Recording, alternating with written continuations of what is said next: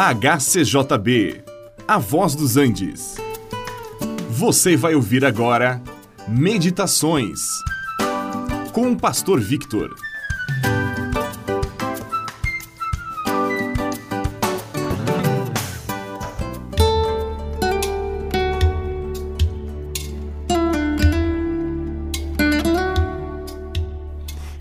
Palavra de Deus nos adverte para nos fortalecermos no Senhor e na força do seu poder, para estar firmes contra as ciladas do diabo.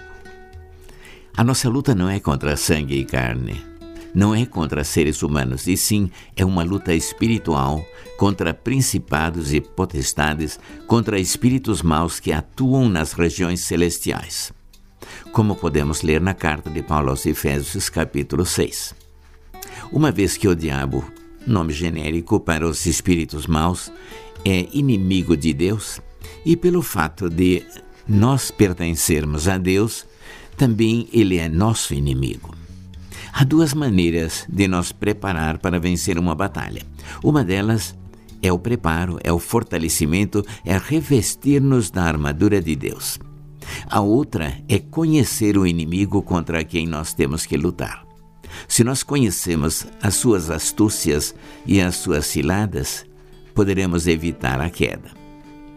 O diabo é um ser que tem poderes que, na grande maioria, nós desconhecemos. Ele pode até apresentar-se como anjo de luz, ele pode aparecer em forma de serpente, como no paraíso, pode influenciar pessoas, pode delegar poderes, ele pode incorporar-se em pessoas e agir por intermédio delas.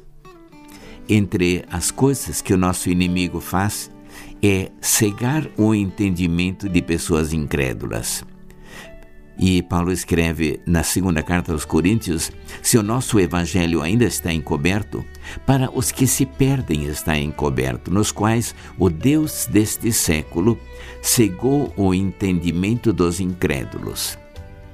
Eles não entendem, eles não creem, porque o diabo lhes cegou o entendimento.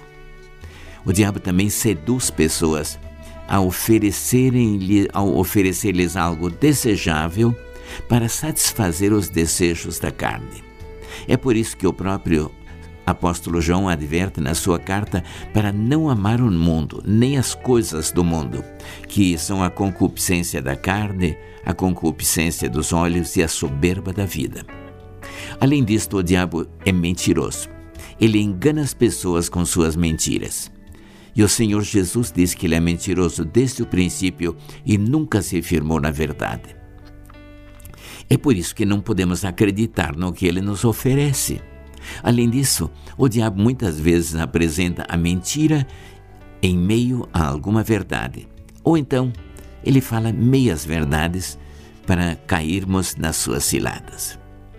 Para não cair nas ciladas do diabo, a Bíblia nos oferece uma saída.